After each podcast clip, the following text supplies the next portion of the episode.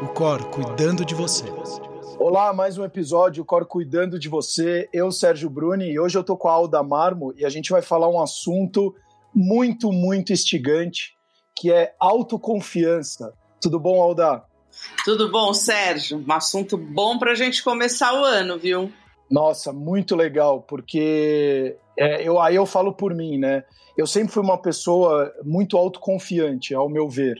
E o esporte, ele acabou ajudando para você trabalhar essa autoconfiança quando eu fui atleta profissional, né? Mas ao mesmo tempo, ela é, diminuiu muito minha confiança, porque no esporte você é muito linkado a resultado. Então você não olha muito, ah, mas eu fui até a semifinal do torneio, eu fui até as quartas de final. Não, eu ganhei ou não ganhei o torneio. Se eu não ganhei, eu não fui bem.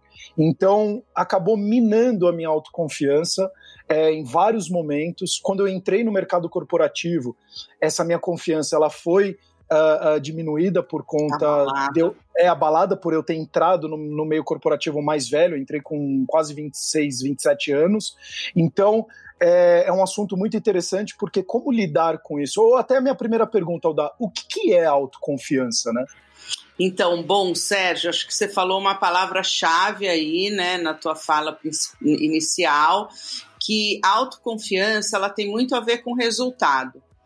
É importante a gente lembrar aqui que muita gente, né, muitas pessoas pensam que a autoconfiança é uma coisa que a gente nasce com ela, né? Ah, a pessoa tem autoconfiança ou olha para uma criança pequena e fala, olha só, né, que gênio forte. Ah, é muito confiante, né? E na verdade, a confiança, assim como todas as outras características humanas, elas são resultados da nossa relação com o ambiente. Né? Então, a gente vai interagindo com pessoas e com coisas, e essas interações vão produzindo resultados. Esses resultados, eles nos afetam, né? Nós mudamos o mundo e o mundo é, nos afeta. Então, quando esse resultado volta, né? Quando a gente aí se deu bem, né? Fez uma coisa bacana, recebeu elogios, reforços, foi reconhecido, é, essas coisas elas voltam como autoconfiança.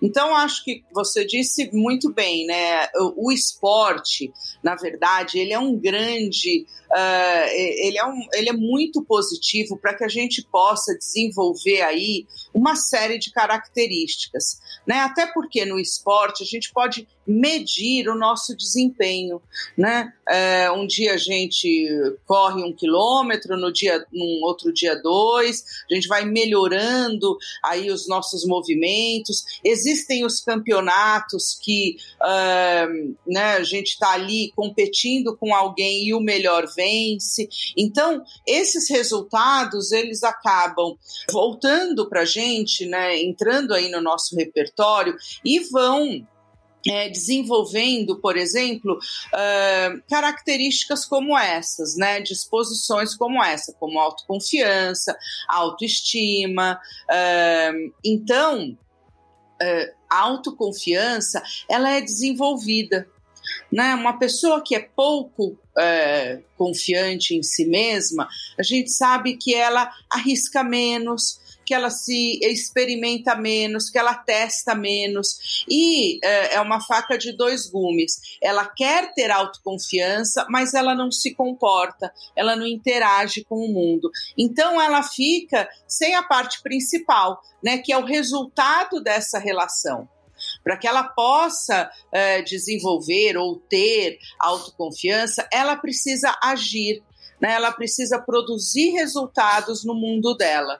Então é, é muito legal você falar isso, porque, como você falou, eu vou aumentando minha confiança quanto mais eu faço determinada coisa, né? Então, como tudo na vida. Então, é, eu, eu entro pela primeira vez na academia, por exemplo, e tô meio, meio um peixe fora d'água, nunca treinei. Aí a hora que você vê que você começa a treinar dia a dia, depois de um ano, dois anos, você já tá mais confiante dentro da academia, mais confiante com aqueles exercícios que você já tá fazendo, com o seu corpo e assim sucessivamente.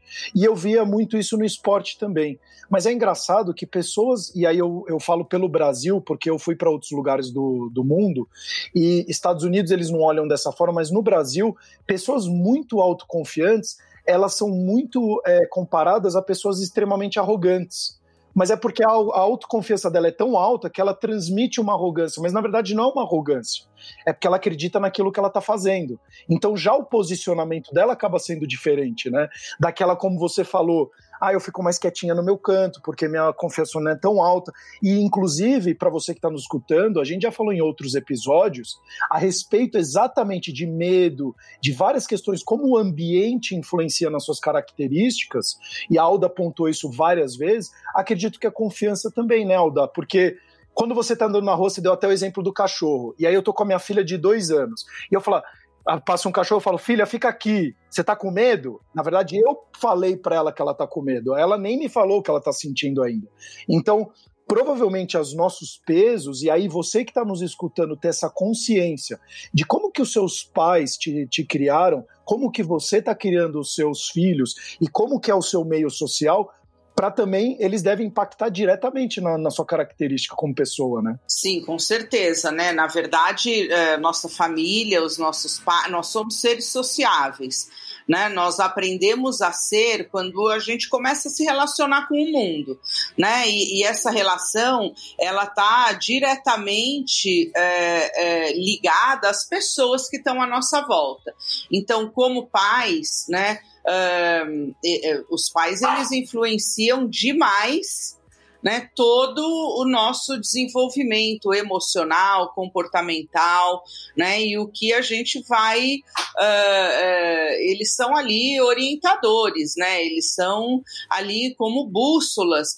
E, na verdade, né, a gente tem ali uma, uma relação afetiva muito importante, então, aquilo que volta, né, da, da nossa relação com os nossos pais é, é, é muito importante para o nosso desenvolvimento. Então, uma mãe muito medrosa ou uma mãe que nunca elogia, né? Isso vai é, afetar diretamente uh, as características, a identidade, né? Uh, essa, essa, essa, esse eu, né? A construção desse filho que é inclusive, desculpa te interromper, o que você falou, para quem está nos escola, olha que interessante que é, é, é, culturalmente, e aí já vai o lance da escola, e eu fui criado assim, e todos os meus amigos também, você olha o boletim do seu filho, ele tirou nota azul em todas, aonde que você vai? Naquela vermelhinha que ele é. foi mal. Mas só que eram Exatamente. 12 matérias, e 11 ele foi nota o, o azul, é e uma vermelha. Você vai na vermelha e bate na criança que ele foi mal na vermelha, ao invés de enaltecer todo aquele outro trabalho que ele fez. Então, Exato. culturalmente, a gente já está olhando para o lado ruim. E eu imagino que o quanto, com a pandemia, com você ficar recluso, porque somos seres sociáveis. Agora nossa socialização está sendo por um meio digital, numa tela plana o quanto que isso está impactando também na confiança das pessoas, porque a gente está sendo visualizado 24 horas e querendo receber mais likes. E aí, essa é a primeira pergunta. E a segunda, Alda, eu vou te pegar de calça curta aqui, e eu quero te dar os parabéns. Como que foi criado dentro da rede social, por você saber, como psicóloga, e hoje está muito mais assídua nas redes sociais, você ter criado essa confiança para você começar a, a, fazer todas as ações que você está fazendo nas, nas, redes sociais e principalmente no Instagram, é, de mostrar a sua cara, fazer todos os trabalhos que você faz e fazer os stories, fazer os reels e fazer tudo aquilo e ter essa confiança de falar é isso que eu vou fazer e vou mesmo assim e vai com medo mesmo. Então são duas perguntinhas. A primeira das redes sociais, o impacto, e aí pegando esse gancho das redes sociais, como que isso interferiu inclusive numa, numa pessoa como você, né? Tá, então, na verdade, né, Sérgio, tem um ponto principal aí. Né, uh, e aí eu vou puxar o fio desde esse momento que você está falando da influência da família, né? Uh, na, na, no desenvolvimento de uma pessoa. É, infelizmente, nós somos seres aí uh, com uma máquina humana complexa e maravilhosa, mas também a gente uh, escorrega muitas vezes, né? Então, a autoconfiança, ela também se relaciona muito com a comparação. né? Então, os pais ou nós mesmos, a gente fica se comparando com o outro, quando a gente devia era se comparar com a gente mesmo. Então, uma criança que tira quatro, mas que no outro mês tirou quatro e meio, ela se desenvolveu, ela cresceu, né? Mas mesmo assim, o, o crescimento não é enaltecido, né? E os olhos ficam, é, é, é os pais, né? Os professores, né? É, continuam olhando é, para aquela parte que que está ali sobre uma regra, né? Ah, quatro e meio ainda é é, Abaixo da vermelho, média. então aí não tá bom. Olha só, você não está dando o melhor de si, né? Quando na verdade o movimento é o oposto. Né? Então, a comparação é um ponto muito importante aqui quando a gente está falando de autoconfiança. Né? O, o, a nossa medida tem sempre que ser a nossa. Né, como que eu estava ontem. Eu tô, hoje eu estou melhor do que ontem. Né? Então, isso deveria contar um pontinho ali, um degrauzinho é, para o aumento da confiança. E não eu me comparar com uma pessoa que é, é super desenvolta, ou que já tem uma performance ótima, ou que já começou a, a, a desenvolver certa habilidade há muito tempo. Né? É, se eu, quando eu faço isso, a confiança nunca chega lá.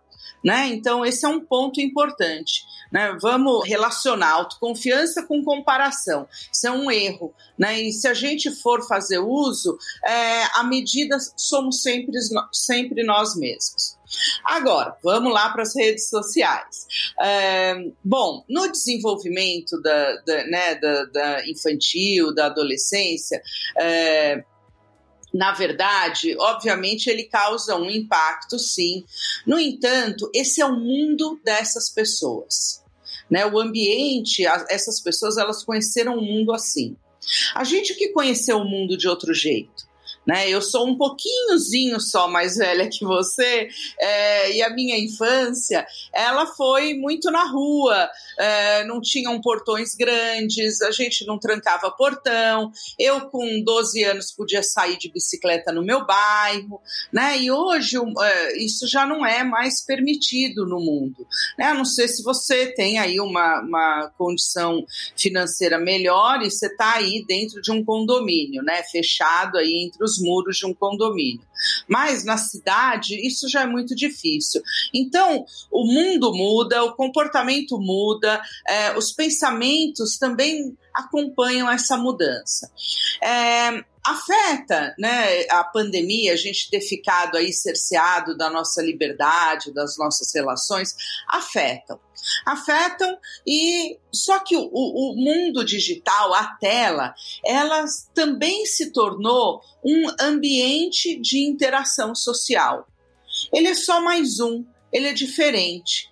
Né? E é o que temos. Então a gente vai, nós seres humanos, a gente se adapta muito bem, é, infelizmente, inclusive a condições muito complicadas, muito difíceis. É, o ser humano, o ser humano dizem que é o ser mais adaptável do planeta. Você consegue Sim. sair você vai no deserto do Saara, que de dia faz 50 graus e à noite faz zero grau e você continua vivo. Nenhum outro é. ser sobreviveria a uma mudança climática tão drástica em menos de 24 horas, né? É, me lembra até uma poesia da Mara Colassati que fala que o nome dessa poesia é A gente se acostuma, mas não devia sabe? Então ela chama aí várias coisas que a gente se acostuma, né, com condições muito ruins, com situações difíceis, é, e no fim a gente acaba se acostumando, mas não devia, né? A gente tem sempre que correr atrás aí, como diz Guimarães Rosa, da miora, né? A miorar. Hoje eu tenho que ser melhor que ontem. Bom, mas é, é legal você chamar essa coisa da, da rede social, porque existe um movimento, né? Como um novo ambiente para que a gente possa se relacionar, fazer amizades, uh, trabalhar, interagir com a família. Uh, é, ela é um ambiente de troca, é um novo ambiente de troca. Muitas pessoas não estavam acostumadas ainda uh, no mundo digital né, abrir uma tela e, e desempenhar aqui através da tela. Então, muitas pessoas estão tendo que iniciar, né, dar os primeiros passos e a aprender, a se acostumar e a se expor por exemplo, como você chama atenção aí, né, nos stories, na, nos reels, né, na, nas ferramentas que as mídias sociais vão nos oferecendo. E isso tem a ver com confiança, sim. E como eu disse lá no começo, isso tem a ver com exposição. E essa exposição, ela vai, para que a autoconfiança seja um resultado, ela vai ter que se dar tanto no mundo uh, presencial, no ao vivo, uh, quanto através das telas. A gente vai ter que experimentar. Né? Eu vou ter que me colocar adiante, eu vou ter que experimentar e ver no que deu. Né? E aí, o, o, do outro lado, vão ter muitas pessoas que vão vir com um curtir, ou com uma frase, ou com um comentário, falando: nossa, que legal, é, que bacana. E dali a pouco você já vê uma pessoa que não fazia também está fazendo como você. Ou seja, essas também são medidas de que, ok, de que está dando certo, né? E esse é um retorno e aí isso aumenta o teu comportamento nessa direção. Eu já falei aqui em alguns episódios que o nosso comportamento, né, ele é regulado é, pelas consequências da nossa ação. São elas que vão é, fortalecer o que a gente faz, enfraquecer, é, extinguir né, o, o, que a gente está fazendo. Então, quando eu faço alguma coisa e a consequência é positiva, a gente diz aqui na análise do comportamento que ela é reforçadora, é, isso aumenta a probabilidade de eu me comportar assim no momento futuro. Né? Ou seja, é, dessa, dessa atitude que eu tive, dessa ação, ela é, ser selecionada e fazer parte do meu repertório. Né? Então, uh, não tem jeito. Para que a gente possa ampliar né, nossa, o nosso repertório comportamental para que a gente possa uh, fazer coisas diferentes, experimentar coisas novas. aumentar a nossa autoestima ou a nossa confiança, eu preciso fazer, eu preciso me expor, eu preciso experimentar a vulnerabilidade. É, inclusive, você usou uma palavra que eu estava é. aqui querendo falar, era, era exatamente isso. Que para você também mostrar sua vulnerabilidade, inclusive a própria Brené Brown, ela fala muito no, no, no, na palestra dela no TED a respeito da vulnerabilidade, e, e agora foi disseminado muito fortemente entre as mulheres também, o que é muito legal, mas trazer essa, na verdade, não é nem trazer, você precisa ter uma confiança para mostrar vulnerabilidade, né? Porque no mundo hoje das redes sociais, que você precisa mostrar uma vida relativamente perfeita, é, você ter a coragem de falar não estou bem, é, não me sinto bonito, é, engordei 10 quilos, é, meu nariz é grande, eu estou mostrando aqui para Alda, meu nariz é grande. E, e, ter a coragem e levar de uma forma leve, de uma forma muito mais alegre do que um peso, precisa ter uma confiança também, ou trabalhar autoconfiança para isso, né, Alda? É, mas eu vou, vou chamar sua atenção aqui, Sérgio, é ao contrário. É ao contrário, a gente precisa é, se vulnerabilizar, a gente precisa experimentar, agir para produzir a confiança. E aí, com essa confiançazinha que a gente produziu, né, ela se junta com aquela que a gente já tem e aí a gente consegue dar um passo maior. E né? como tudo, é, o próprio exercício, a confiança também é um, é um degrau a degrau, né? Não é uma coisa que. Porque às vezes a pessoa que nem aquela coisa, ou ela quer ter resultado ou ela não tem. E, e, a confiança acredito que tem uma jornada também, um caminho a ser desenvolvido, né? Claro. E a gente também não tem confiança em todos os segmentos da nossa vida, né? A gente vai ser bastante confiante em, em é, segmentos nos quais a gente se dedica, se esforça, treina, né? E vai. E você viu, você mesmo falou. Eu tinha bastante confiança no tênis, acredito que você ainda tem. Se, sei lá, chega um. É, eu já vi você jogando com Meligene. E mas não é qualquer um que entra numa quadra com meligene, entendeu? É, eu, eu, é, eu entrava muito tempo. Eu é, entrava então... muito tempo. então, você entrava e entrava, inclusive, não para brincar, não para fazer firula, não ali só como um admirador, você entrava no jogo, né? Por conta de você saber das tuas habilidades, da tua competência naquela, naquela área. E aí você fala, ah, daí de repente eu fui para uma empresa, você chega ali mais pianinho, né? Tem gente ali que estava lá muito mais tempo, então tem muito mais confiança naquilo. A confiança a gente vai adquirindo aos poucos, né? É, às vezes, se você chegar aqui para mim e me pedir, sei lá, para fazer um. Aldo, você pode fazer um jantar aí, um arroz à grega, tal, uma coisa, uma comida X, eu vou ficar, ó, oh, sabe? Eu não tenho essa habilidade, né? Eu, eu ainda faço arroz com o YouTube ligado, sabe? Eu me lembrar sempre das etapas. Mas para outras coisas eu sou mais confiante, né? Então é, obviamente que essa confiança que a gente tem é, em determinado segmento, ela de certo modo dá uma generalizada para algumas coisas, né? Porque uh, existem padrões, né? A gente tem aí noções, né? Ou, ou se encoraja a, a dar os passos em outros segmentos. Mas tem um ponto aqui importante que eu acho que a gente tem sempre que carregar junto com a autoconfiança, Sérgio, que é a humildade. Então, e aí, antes da gente falar de humildade, ah. era, é, você, me, você me fez uma reflexão monstruosa aqui, que você falou do tênis, do Meligene, e eu me lembrei, ao da puta, muito obrigado mesmo, porque o, o, a gente fala muito de confiança, você precisa ser confiante, mas a confiança ao extremo, exacerbada, ela também é péssima, porque eu vou falar também uma experiência própria. Jogando, eu teve dois jogos que foram um dos jogos mais marcantes da minha vida, onde eu ia jogar com dois jogadores que eu tinha certeza que eu ia ganhar. Eu era melhor do que eles dentro de todo o cenário. A minha confiança estava tão elevada, tão elevada, que eu entrei na quadra com menos humildade, vamos falar assim, já que você usou essa palavra. Eu entrei muito arrogante, falando: ah, eu já ganhei, aquele sensação de já ganhei, e a pessoa se preparou muito do outro lado, porque ela sabia que ela era um pouco pior do que eu. E ela chegou de uma forma. E a gente já tinha jogado umas três, quatro vezes, eu tinha ganho os quatro jogos. E aí ela entrou de uma forma diferente daquilo dos últimos quatro jogos que eu tinha feito. E mudou um pouco o cenário. Quando mudou o cenário, eu comecei a ficar é o que a gente chama no tênis de atrofiado. Eu fiquei com medo, fiquei inseguro e aquilo mudou o jogo. Eu tava com o jogo ganho, os dois jogos eu perdi e foram derrotas que doeram demais para mim. E eu, a, a, obrigado, porque eu sempre usei na minha vida e foi até por conta da minha criação que o, a humildade é o segredo do sucesso. E eu acho que como também trabalhar uma linha muito tênue, porque às vezes você fala, nossa, a pessoa é muito confiante, eu tenho uma grande admiração por ela, talvez ela é uma pessoa extremamente confiante que está tomando de muitas decisões inconsequentes, né, também. Sim, é, nesse caso aí a, a humildade estava do outro lado da quadra, né? Exato.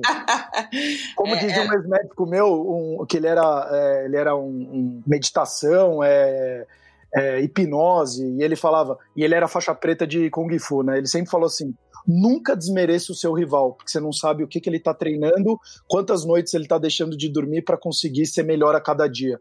Então sempre respeite o seu, o seu rival, né?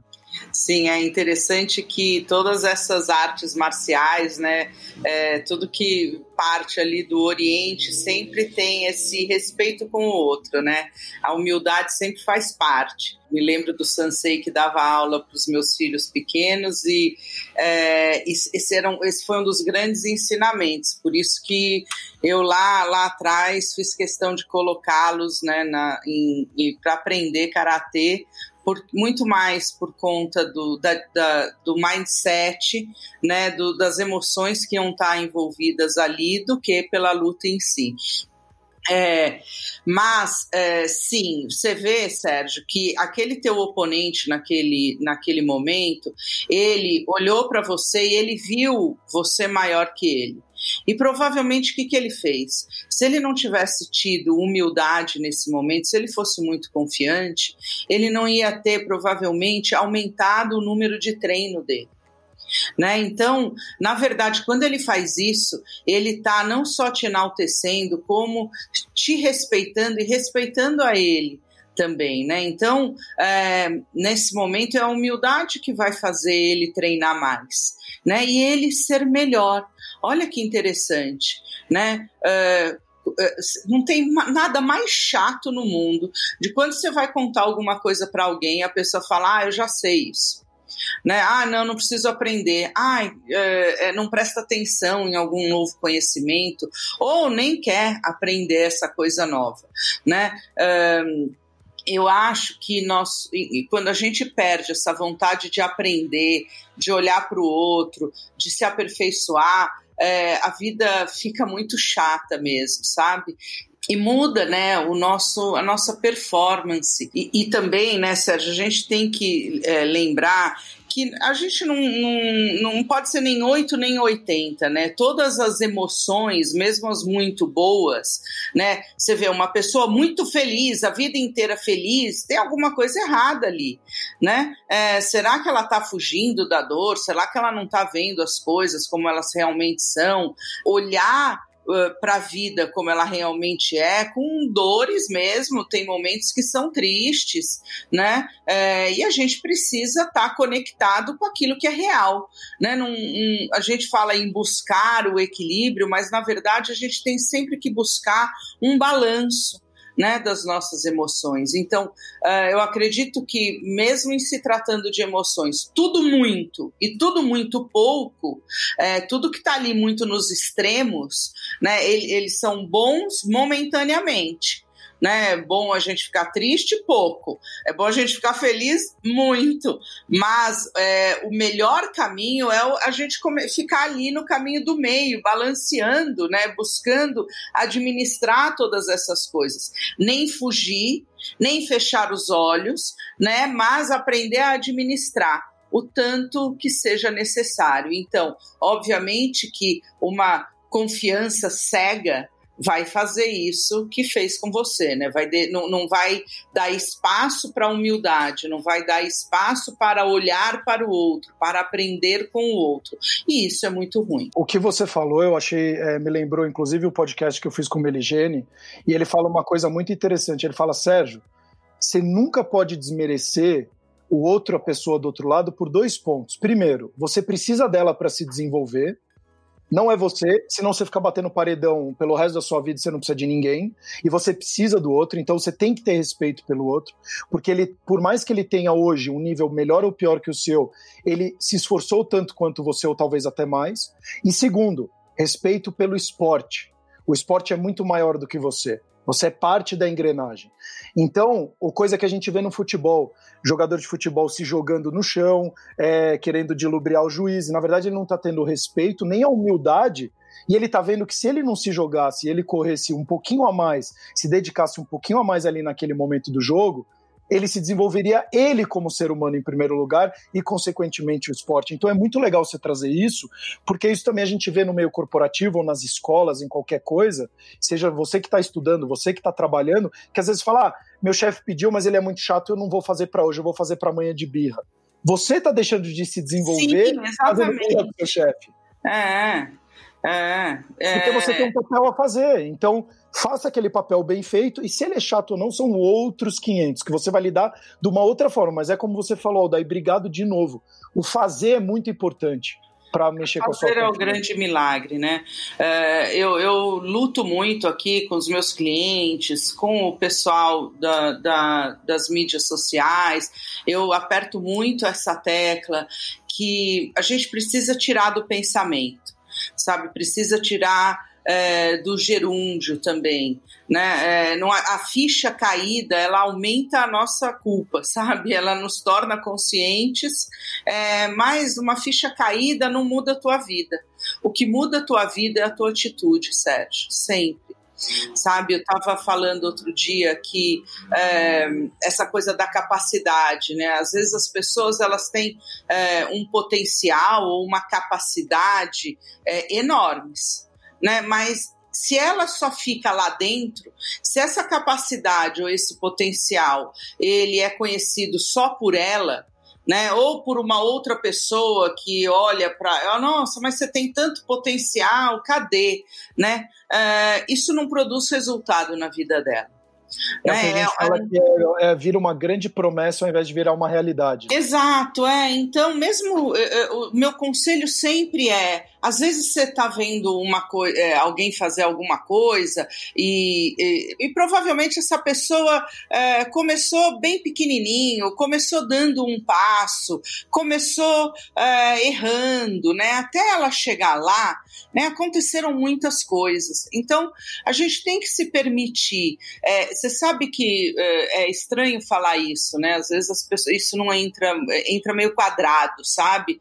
Que é, é o medo de errar ou o perfeccionismo, né, que impedem muitas vezes as pessoas de agir, isso tem muito a ver com a vaidade, né? Porque nós, a gente erra, né? É, quem disse que então eu vou, você vai me pedir para fazer um arroz e eu vou logo de cara fazer o melhor arroz do mundo? Né? O primeiro você arroz... fez, se você nunca fez arroz na vida, você, Exato, né? É que nem então. onda, eu acho que remeter a criança é muito importante, né? Você, porque o, o, andar de bicicleta, quantas vezes a pessoa não caiu é, para começar a andar de bicicleta? Exato. Quantas ela não caiu para começar a andar, né? E, e quando a gente é criança, você vê, a gente experimenta o mundo. A gente experimenta sem o medo de ser julgado, sem passar muita vergonha. Né? A gente vai fazendo, a gente não tem medo de ser ridículo, não tem medo é, de o errar. É chato. O adulto é né? é chato, é muito é, julgamento. E, exato, e depois a gente começa a se comparar, a ficar com medo, a querer logo da primeira vez acertar né? É, e não, não vai ser assim, obviamente. Se você vai começar agora é, a desenvolver uma habilidade, ela vai sair mais ou menos. Né? Eu me lembro que há três anos atrás eu resolvi tocar piano. E aí eu fui lá aprender a tocar piano. E eu via, Sérgio, é, e, eu, e a minha professora dava muita aula para criança, né? E no final do ano tem uma audição. E nenhum adulto queria tocar eu era uma das únicas adultas que falava não, eu vou, eu, o que eu mais quero na verdade é ser chamada, né, tocar lá no piano e, e nenhum adulto ia, só ia eu.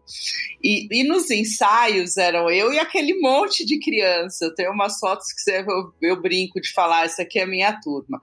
E, e obviamente tinham crianças de 7, 8, 9, 10 anos que eram pianistas tocava aquela música, sabe? É, e aí Sim, né? Eu comecei outro dia, aquelas crianças já estavam ali há muito tempo, então é, não dava para eu me comparar com elas. E, se, e, e no momento que eu fizesse isso, né? E, e, obviamente que a realidade era eu tocava muito pior que elas, é, e isso é, me afetasse, eu ia deixar de ter feito uma das coisas mais legais da minha vida sabe? Que era ter ido lá me apresentar, mesmo sendo uma tocadora de piano e não uma pianista.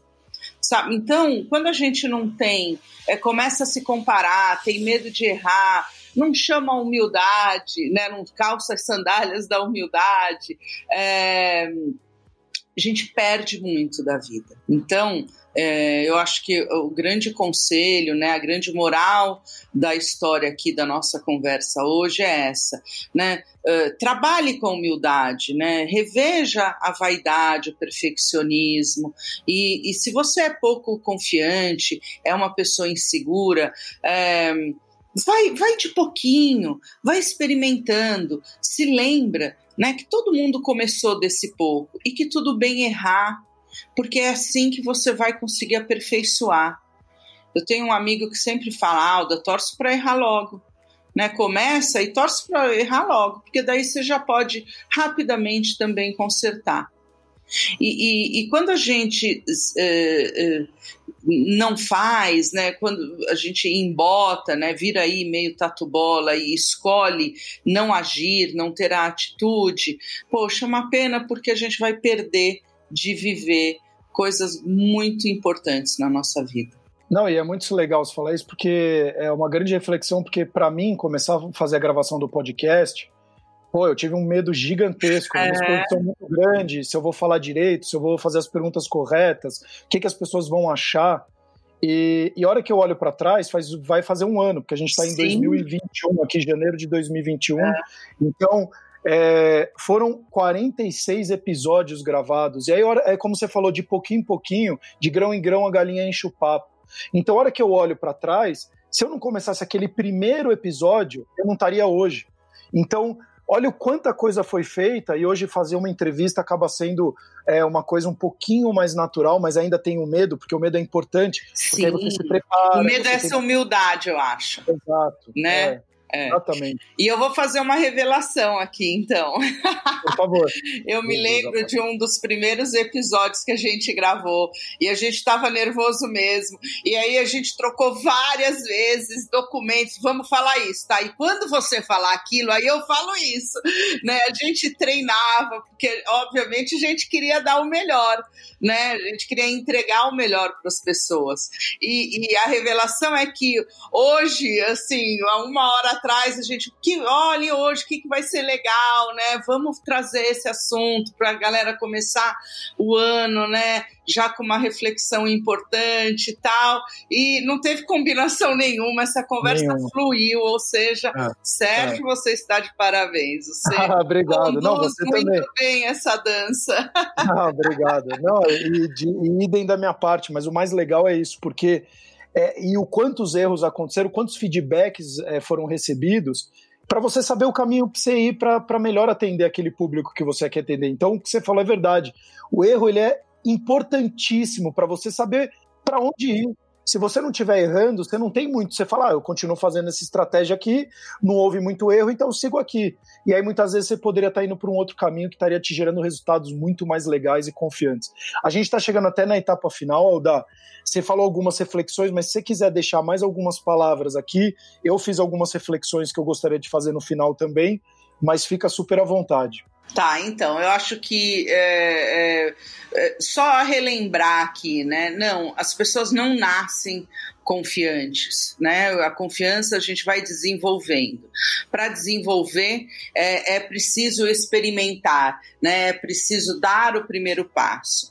Muitas pessoas vão falar, putz, mas isso está na minha história, né? E, e sim, só que às vezes, Sérgio, é, a gente precisa romper um pouco com o nosso passado e olhar para frente, para poder escrever uma página nova na nossa vida, né? Se a gente fica sempre resgatando, ah, mas meus pais não me elogiavam, ah, mas eu fui, eu sofri bullying, essas coisas são sim cicatrizes, marcam, interferem, é, afetam quem somos hoje, mas para que a gente possa é, mudar essa história é, é importante olhar para frente. Eu sempre mostro a metáfora do carro, né? Uh, todo carro tem um retrovisor. O retrovisor é muito importante para que a gente possa dirigir de maneira é, é, segura, mas eu não posso dirigir um carro com os meus olhos no retrovisor.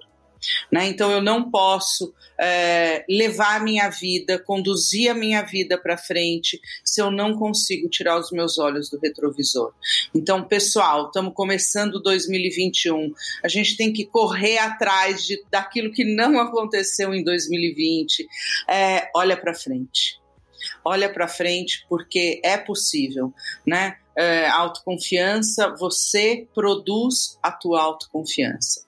Vai lá, começa a experimentar que se você fizer de maneira consistente, é, você vai, vai adquirir aí um, um estoque bom para poder viver a tua vida de maneira plena. Que legal. É, eu, eu termino aqui, Alda, falando que não se é, sempre se compare com você, não se compare com o outro, porque o caminho é exato. é seu, o caminho é. não é do outro. Você só faz a comparação para usar essa pessoa como referência, para ver o que Sim. ela está fazendo de legal e você falar, pô, vou tentar experimentar isso no meu dia a dia e ver se tem os, os resultados bacanas também. Sim. Saiba que você possui as melhores ferramentas para aquele momento. É muito fácil quando a gente olha para trás e fala, eu faria diferente, porque hoje você tem uma. Um Exato, é injusto, uma... né? Exato. Então, se você tomou aquela decisão e você falou, putz, eu poderia ter tomado diferente, naquele momento você tinha suas melhores ferramentas. Então, não se cobre tanto assim. Exato. Olhe com outra ótica as coisas da sua vida, enaltecendo mais as vitórias do que as derrotas. Porque quanto mais enaltecer as vitórias, mais você vai ter vontade daquela sensação da vitória e menos você vai ficar se jogando para baixo naquela sensação da derrota. E quarto, é, tudo muda a gente tem quatro estações do ano, os animais mudam de pele, de planta, as plantas caem, tudo muda. Então não tenha medo da mudança. Ela pode ser o grande chave da, da sua felicidade, você não sabe disso ainda. E humildade, como eu sempre disse, a Alda falou muito bem aqui, obrigado, Alda. A humildade é o segredo do sucesso, porque ela faz você respeitar tudo e a todos a qualquer momento e você sempre vai se preocupar em se desenvolver para ser uma pessoa melhor. Alda, muito, muito obrigado. Você que está nos escutando, baixe o nosso aplicativo. Espero que você tenha gostado. Nos dê feedbacks e opiniões para a gente vir com episódios é, melhores ou aquele assunto que você queira escutar. E também a respeito desse, desse episódio, o que, que você achou. Nos siga nas, nas principais plataformas de podcast, porque isso faz a gente conseguir atingir cada vez mais pessoas. Afinal, esse ano é um ano muito especial, que a gente está batendo aí 100 mil ouvintes é, no mês. Então é muito legal que a gente está conseguindo o nosso grande objetivo, que é fazer uma sociedade mais produtiva e saudável. Alda, obrigado de novo. Um uma beijo, querida. Bom ano para nós, né? Vamos aí, força nós. total. E até os próximos episódios, o Cor cuidando de você. O Cor cuidando de você.